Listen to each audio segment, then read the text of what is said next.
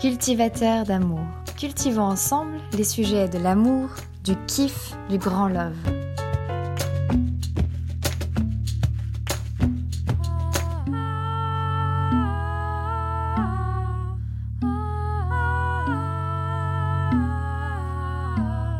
Et par quel autre sujet commencer que par celui de la Saint-Valentin?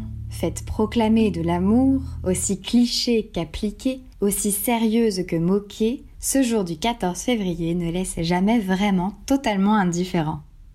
Je l'ai fêté avec des amis. Euh, on a fait une petite soirée euh, sympa, on a parlé d'amour, mais toutes les formes d'amour. Donc, euh, par exemple, l'amour entre amis, dans un couple, mais aussi l'amour pour soi et d'autres formes d'amour. Et du coup, ça m'a vraiment.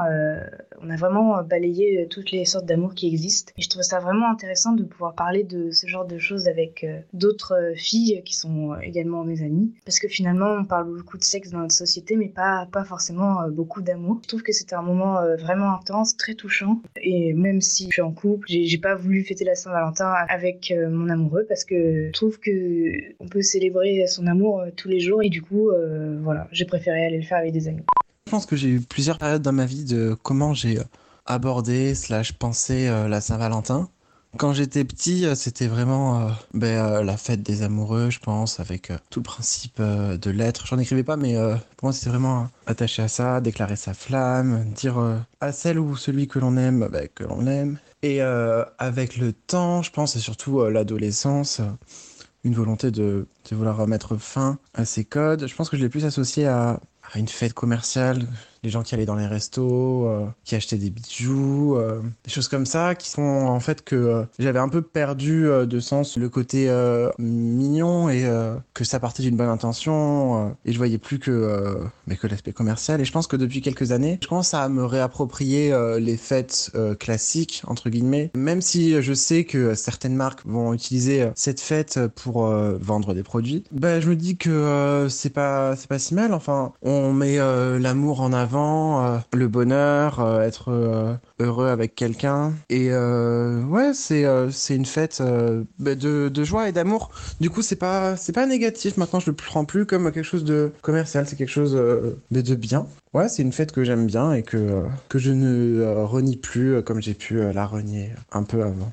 Après, je trouve que la Saint-Valentin est quand même très centrée autour des valeurs traditionnelles du couple. Elle met souvent en avant un couple euh, classique selon les codes, un partenaire, une partenaire euh, qui s'aiment, qui sont euh, vraiment amoureux l'un de l'autre et qui n'ont aucun problème. Il y a toute forme d'amour, du coup, on n'utiliserait pas la Saint-Valentin pour exprimer tous les amours Cette année, je suis en couple pour la Saint-Valentin.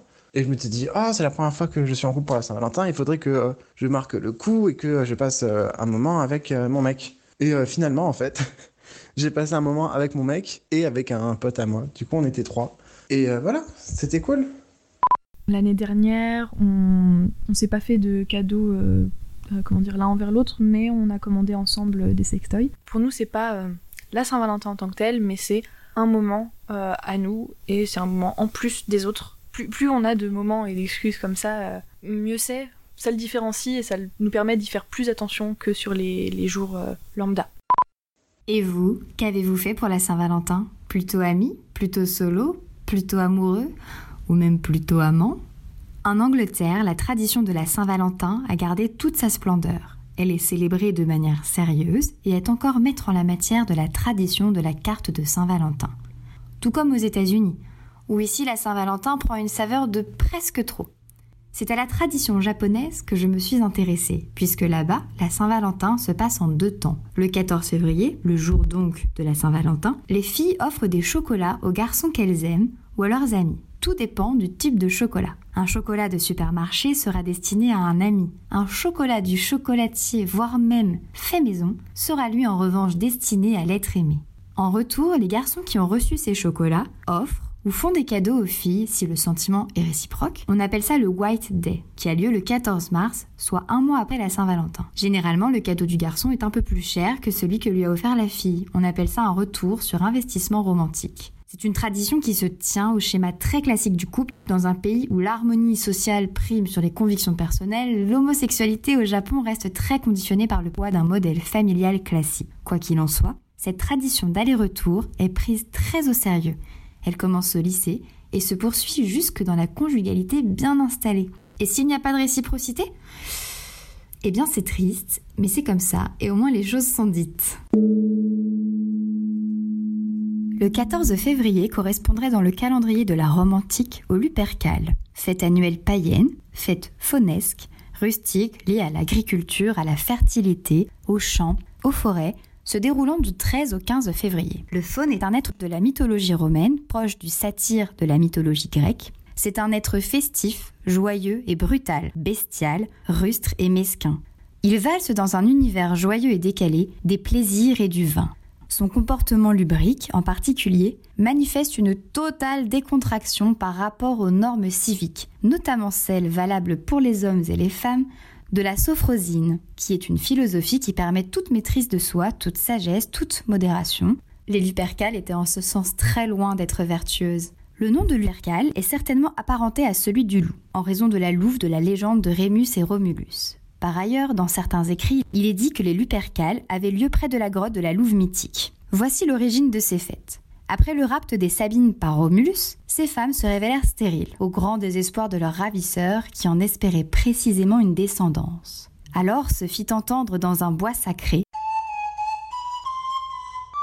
une voix mystérieuse qui proclamait qu'un bouc pénètre les femmes italiennes un habile devin sut interpréter cette injonction divine de façon à sauvegarder tout de même l'honneur de ces dames. Il fit donc découper dans la peau d'un bouc égorgé en sacrifice des lanières de sa chair dont on fouetta les Sabines, qui étaient ravies, épanouies et même renaissantes et qui de ce fait eurent beaucoup d'enfants.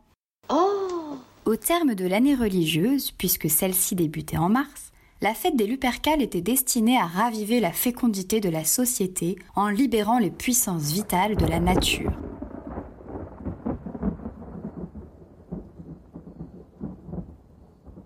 Aussi bien le dieu de la fête était-il Faunus, le maître des forces naturelles de fécondité sous leur forme la plus spontanée. On parle d'un réveil de la nature végétale et pour une grande part animale. Cette tradition était pour autant dédiée à Junon, déesse du mariage et protectrice des accouchements. On évoque ici une époque si lointaine que les traces de sa réalité se sont toujours entremêlées à la mythologie. Bon, mais de nos jours, c'est d'un Valentin dont il s'agit, un saint patron d'amour. La vie de celui qu'on célèbre le 14 février est elle aussi assez floue? D'ailleurs, les historiens voyaient sept potentiels Valentins, pour que finalement tous se recoupent autour d'une seule et même personne, Valentin de Terny, un prêtre chrétien donc exécuté un 14 février vers 270. On dit qu'il fut condamné à mort par l'empereur Claude II qui avait alors interdit les mariages en constatant que les chrétiens, une fois mariés, refusaient de s'engager dans les légions militaires pour ne pas quitter leur famille. Le prêtre Valentin aurait continué de marier secrètement les amoureux qui le désiraient jusqu'à ce qu'il se fasse prendre et condamner. Durant son incarcération, il aurait envoyé chaque jour un message à la fille de l'un de ses geôliers, Augustine, dont il était tombé éperdument amoureux. Chaque message était signé par Ton Valentin, et ce, jusqu'au jour de son exécution, mort en défenseur de l'amour et du mariage, et en créateur du billet d'amour et de l'expression Ton Valentin, ta Valentine. Ce fut Automne de Grandson, lors de la deuxième moitié du XIVe siècle, poète et capitaine à la cour d'Angleterre qui fit connaître la coutume dans le monde latin, notamment à la cour de Savoie. 30% de sa poésie est dédiée à cette tradition. Par exemple, la complainte de Saint-Valentin, la complainte amoureuse de Saint-Valentin Grandson, le souhait de Saint-Valentin et le songe Saint-Valentin. Au début du XVe siècle, Charles d'Orléans fit connaître l'œuvre d'automne à la cour de France. Il écrivit lui-même plusieurs poèmes dédiés à la Saint-Valentin. Le 14 février 477, Marjorie Bruce envoya une lettre à son fiancé John Paston. Elle lui explique ne pas être en très bonne santé physique ni de cœur et qu'elle ne pourra pas l'être tant qu'elle n'aura pas eu de nouvelles de lui. Marjorie ne l'adresse pas seulement à John, mais bien à mon bien-aimé Valentin, faisant de cette lettre la plus ancienne carte de la Saint-Valentin que nous possédons dans nos archives. Enfin, je dis nos archives. Non, elle est archivée à la British Library. Elle prouve que dès le XVe siècle, la fête était ancrée dans les mœurs, au moins de l'aristocratie, et que le terme Valentin était déjà devenu synonyme d'amant et d'amour. En 496, Saint Valentin devient officiellement le saint patron des amoureux, sur ordre du pape Alexandre VI. À cette époque, la protection de ce saint patron s'appliquait surtout aux célibataires qui cherchaient l'âme sœur. Les festivités de la Saint-Valentin visaient précisément à donner aux jeunes célibataires l'occasion de trouver un partenaire pour la vie. Différentes coutumes existaient selon les régions, comme par exemple la partie de cache-cache où les jeunes filles célibataires d'un village se cachaient tandis que les hommes célibataires, eux, se donnaient pour objectif de les retrouver. Les couples ainsi formés pouvaient durer le temps de la soirée, de la nuit ou d'une vie. Le pape Alexandre VI empêchait tout de même ce qu'on appelait le valentinage, dans les mesures où il était désireux de préserver l'institution du mariage. La Saint-Valentin, oui. Dans le but d'un mariage ou dans la célébration de l'amour en son sein, oui. Mais le valentinage, non. Mais qu'est-ce que le valentinage? Le valentinage était une coutume médiévale, probablement dérivée de l'amour courtois, par laquelle, une fois l'an, les épouses pouvaient avoir des relations sexuelles hors mariage. Les épouses soudain affranchies pouvaient se jeter au cou de leurs amants, Valentin ou Galantin, et rire des règles matrimoniales. Ce temps rituel, nommé de façon différente selon les communautés, fête du valentinage, fête du solstice d'été ou encore fête de mai, accordait un espace ponctuel de liberté où les règles pouvaient être transgressées. De nombreuses fêtes du calendrier chrétien ont été positionnées à des dates qui, à l'époque païenne, étaient déjà célébrées par les populations. L'objectif étant de combattre ces rites très souvent obscurs mais aussi très et trop libres. La Saint-Valentin en est un exemple parmi d'autres. Il existe plusieurs églises dédiées à ce saint patron, en Allemagne, en Autriche, en Belgique, au Canada aussi, en Italie, en République tchèque, en Slovénie et de nombreuses en France. Certaines églises font encore aujourd'hui de la Saint-Valentin un événement à part entière pour prôner l'amour. Mais le saint patron des amoureux n'est pas tant connu ni reconnu. Certains prêtres que j'ai interrogés ne connaissaient absolument pas l'histoire de ce Valentin de Terny. En ce qui concerne les autres, ils n'avaient pas vraiment grand-chose à me dire à ce sujet. Au XIXe siècle, le phénomène connaît un essor de grande ampleur avec les mots doux que la plupart des amoureux et des très bons amis s'envoyaient. Les cadeaux, les célébrations, les preuves d'amour et d'amitié et autres réjouissements.